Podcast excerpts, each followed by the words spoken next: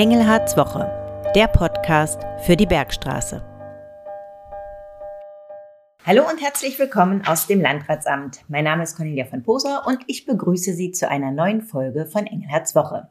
Dies ist unser Podcast für die neunte Kalenderwoche. Ja, heute ist unser Thema die Vereinsförderung. Denn klar ist, der Kreis unterstützt seine Vereine auf ganz vielfältige Art und Weise und sehr umfangreich. Das wollen wir Ihnen heute mal näher bringen und diese Vereinsförderung findet natürlich aus sehr guten Gründen auch statt. Ja, Vereine sind sozusagen das Salz in der Suppe, wenn es um Lebensqualität in einer Region geht. Und der Kreis Bergstraße ist glücklicherweise mit vielen Vereinen gesegnet. Die unterstützen wir als Kreis. Zum Beispiel geben wir Zuwendungen für Übungsleiter, Weiterbildungen, finanzieren Hallensanierungen oder die Anschaffungen von Turngeräten mit und bieten spezielle Kurse für Ehrenamtler an. Das alles erklären wir gleich. Also bleiben Sie dran. Wie immer blicken wir aber zunächst auf die laufende Woche. Herr Engelhardt, am Montag fand ja die Kreistagssitzung statt. Welche Entscheidungen standen denn da für die Abgeordneten auf der Agenda und worüber wurde diskutiert? Vor allem wurde über den Haushalt gesprochen. Das war die Haushaltssitzung. Das heißt, wir haben unser Etat für das Jahr 2024 verabschiedet. Etwa 650 Millionen Euro. Ähm, es ging meinerseits auch um Schulbau, denn Schulbau sind ein ganz wichtiger Teil unserer Ausgaben und auch äh, das Thema, für das wir alle, glaube ich, ganz besonders brennen, denn mit, den Schulen schaffen wir natürlich Zukunft. Das war Thema unseres letzten Podcasts. Ähm, und es wurde aufgrund von Anträgen, insbesondere aufgrund von Anträgen einer Partei, die sich als Alternative bezeichnet, ähm, äh, über die Flüchtlingsthematik gesprochen. Da haben wir aber vor allem, äh, mein Kollege Matthias Schimpf und ich, Lob bekommen. Und zwar von den meisten äh, Parteien für das, was wir während der Flüchtlingskrise, insbesondere im letzten Jahr gemacht haben, nicht deutliche Öffentlichkeit für die Probleme geschaffen und damit Einfluss auf die Politik in Wiesbaden-Berlin genommen. Was können Sie zudem noch aus der Kreisverwaltung berichten? Na, Im Augenblick ist einfach viel zu tun und äh, viel intern zu tun. Also das kriegen die meisten ja gar nicht mit. Viele denken, ja, der Landrat, der ist viel außen unterwegs. Ja, das stimmt, aber ich bin vor allem auch viel im Büro und viel in Videokonferenzen. Gestern war mein letzter Termin, der ging bis um kurz nach acht war eine Videokonferenz. Und so hat auch mein Morgen heute mit Videokonferenz begonnen. Also Büro- und Videokonferenzen, die sind der größere Teil meines Alltags. Und hier arbeiten einfach viele Menschen und es ist viel zu bearbeiten. Kommen wir zu unserem heutigen Thema, der Vereinsförderung. Wir hatten es ja bereits gesagt, der Kreis tut einiges für seine Vereine. Und zugrunde liegt die Vereinsförderungsrichtlinie. Was steht da denn drin? Ich will zunächst mal ein bisschen ausholen. Nicht nur der Kreis macht viel für die Vereine, und Vereinsförderung machen eigentlich vor allem die Städten und Gemeinden. Und die machen die Vereinsförderung sehr unterschiedlich. Das hat was mit kommunaler Selbstverwaltung zu tun, mit den eigenen Möglichkeiten, mit der eigenen Schwerpunktsetzung. Das heißt, es gibt Kommunen, die fördern die Vereine sehr stark und es gibt Kommunen, die fördern die Vereine nicht so stark. Der Kreis fördert die Vereine auch, aber sicherlich in der Summe weniger als so manche Stadt. Äh, das ist das Erste. Und das ist auch gut so. Darauf achten die Städte auch, denn man kann Geld nur einmal ausgeben und im Prinzip sind Kreis und Kommunen ja auch irgendwie, wir bedienen uns alle aus einem Topf. Das ist das Erste. Das Zweite ist, der Kreis fördert am mit Abstand meisten, das kommt jetzt nicht vor in unserem Podcast, mit Abstand meisten die Sportvereine durch die zur Verfügungstellung von Turnhallen. Das, was wir da zur Verfügung stellen, das hat den Wert von Millionen. Denn wir bauen die Turnhallen, wir unterhalten die Turnhallen der Schulen auch ähm, große Turnhallen äh, wie in Lambertheim die Altrheinhalle etc. Und diese Hallen, die unterhalten wir nicht nur für den Schulsport, sondern wir unterhalten sie auch und stellen sie zur Verfügung, sowohl nachmittags, an Wochenenden und in den Ferien für den Vereinssport. Das ist mit Abstand der größte Teil der Förderung.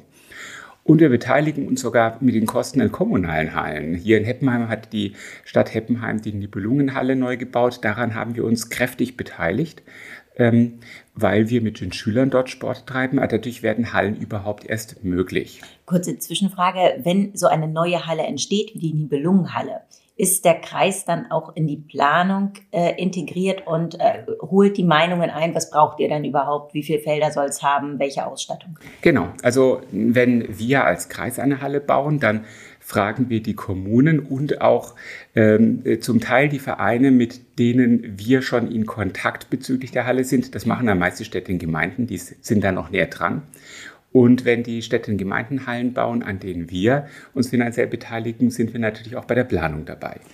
So, und weil wir dort, wo wir Hallen haben, den äh, Sportvereinen Hallen zur Verfügung stellen, ist der größte Teil unserer Vereinsförderung auch, dass wir die Vereine unterstützen, die eigene Sporthallen haben. Ähm, also der, nämlich die, die eben nicht unsere Hallen nutzen, die bekommen tatsächlich für ihre vereinseigenen Turnhallen Zuschüsse und zwar Unterhaltungskostenzuschüsse. Aber vielleicht jetzt etwas systematisch. Es gibt Vereinsförderrichtlinien des Kreises, die gibt es schon seit 1987 und sie wurden mehrfach überarbeitet und immer mal wieder natürlich auch die Mittel erhöht, zum letzten Mal am 1. November 2020.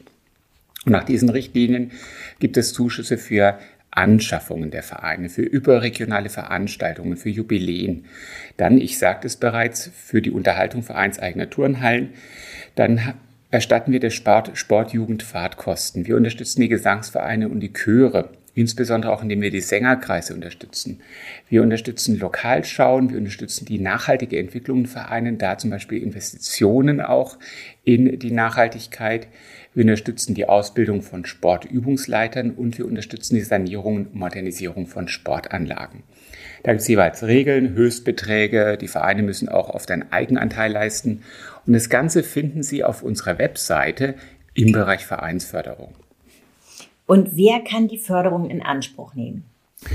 Die Förderung in Anspruch nehmen können Vereine äh, und deren Kreisverbände, soweit sie im Kreis Bergstraße sitzen die sich dem Sport und der bewegungsorientierten Freizeit, dem Umwelt- und Naturschutz oder der Kunst und Kultur widmen, die allen Völkerungskreisen offen stehen, das ist wichtig.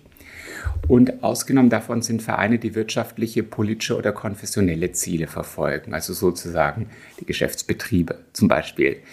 Ähm, und äh, ausgenommen sind auch Vereine, deren Aktivitäten vorrangig in der Geselligkeit liegen, denn das ist nun mal Privatsache. Und Ausgenommen sind Vereine, die vor allem Privatinteressen äh, vertreten, also die reine Interessensvertretung sind, wo Leute ihrem Hobby gemeinsam frönen, sich sozusagen mal abends zum Risikospielen treffen. Das wäre jetzt meins. Und zum Beispiel mein Sport treibe ich in einem Fitnesscenter. Das wird auch nicht unterstützt. Ja, und dann ist wichtig, wir haben jährlich Mittel. Diese Vereinsförderung sind sogenannte freiwillige Ausgaben. Und deswegen gibt es die Vereinsförderung immer nur im Rahmen des Mitteltopfes. Das heißt, wenn der Topf aufgebraucht ist, dann gibt es nichts mehr. Und es gibt auch keinen Rechtsanspruch, weil es eben eine freiwillige Leistung ist, die von uns gewährt wird. Ja, und viel mehr zu diesem Förderprogramm, das gibt es jeweils auf unserer Homepage nachzulesen. Wir haben auch jemand, der darüber berät. Ja, Engelhardt, über eine Sache müssen wir noch sprechen. Und zwar gibt es auch über die Kreisvolkshochschule quasi eine Vereinsförderung. Ja, wir wollen die, die sich im Verein engagieren, also die Ehrenamtlichen darin unterstützen, ihr Engagement weiterzuentwickeln. Deshalb gibt es gerade für Ehrenamtliche einige kostenlose Seminare, die sind auch extra ausgewiesen als Vereine für äh, das Ehre, als Seminare für das Ehrenamt, zum Beispiel in diesem Semester ChatGPT im Verein nutzen oder professionelle Grafiken erstellen, Datenschutz im Verein, das ist ein wichtiges Thema, oder Finanzen im Verein, Rhetorik für Ehrenamtliche, wie kann ich kleine Reden halten oder Ersthilfe für Kinder. Es gibt jedes Jahr, jedes Semester andere Kurse und es lohnt sich wirklich da reinzuschauen. Und die sind vor allen Dingen für Ehrenamtliche gebührenfrei. Genau, und was der Verein auch macht, und das ist etwas, was ich natürlich sehr gerne mache, weil man dann auch nochmal die Menschen, die sich engagieren, nicht nur den Verein als Ganzes hervorheben kann, wir ehren. Leistungen im Ehrenamt. Wir haben die Kreisehrenplakette, wir haben die Ehrenamtskarte, wir haben die Ehrennadel. Das heißt, wir haben Möglichkeiten, Menschen zu ehren. Und am Ende ist es eben nicht die Förderung und nicht die Struktur, sondern am Ende sind es Menschen, die das Vereinsleben ausmachen. Deswegen ist mir dieses Ehren auch besonders wichtig. Abschließend schauen wir einmal aufs Wochenende. Aktuell ist ja noch nicht so viel los im Kreis, aber der Frühling kommt mit großen Schritten. Da könnten wir zum Beispiel einen Spaziergang empfehlen, oder? Ja, also so ganz viele Termine kann ich auch am Wochenende gar nicht vortragen, denn ich bin leider wie derzeit ein Wochenenden oft, ich bin auf einer Klausurtagung. Ähm, zwei Tage lang, muss also ähm, arbeiten ähm, aber werde jede Gelegenheit nutzen, um rauszugehen. Denn die Bäume blühen bereits, es gibt Frühblüher. Man merkt eben, die Bergstraße ist der Frühlingsgarten Deutschlands. Und äh, wenn man so eine herrliche Natur lebt, dann sollte man sie auch genießen. Ähm, ich weiß natürlich auch, das würde nicht sonst gleich jemand sagen, Moment, ich kann nicht genießen, ich habe Heuschnupfen. Ja, das habe ich übrigens auch Heuschnupfen und ich besorge mir dann immer im Frühling schon die entsprechenden Präparate, die mir dann durch die schlimmste Zeit helfen. Also man sollte genießen und gleichzeitig, ähm, wenn man zum Beispiel Heuschnupfen hat, eben auch ans Mittel denken. Wenn Sie doch noch Veranstaltungstipps und Ausflugstipps für uns haben, dann posten Sie die ja gerne bei uns hier im Social Media. Ja, vielen Dank für das Zuhören. Wenn Sie Themenvorschläge haben, schicken Sie uns gerne auch diese und zwar an podcast.kreis-bergstraße.de, wenn Sie die per E-Mail senden wollen oder eben auch einfach posten. Genau. Vielen Dank fürs Zuhören, auch von mir. Ich wünsche Ihnen allen eine gute Woche und bleiben Sie gesund und besonnen.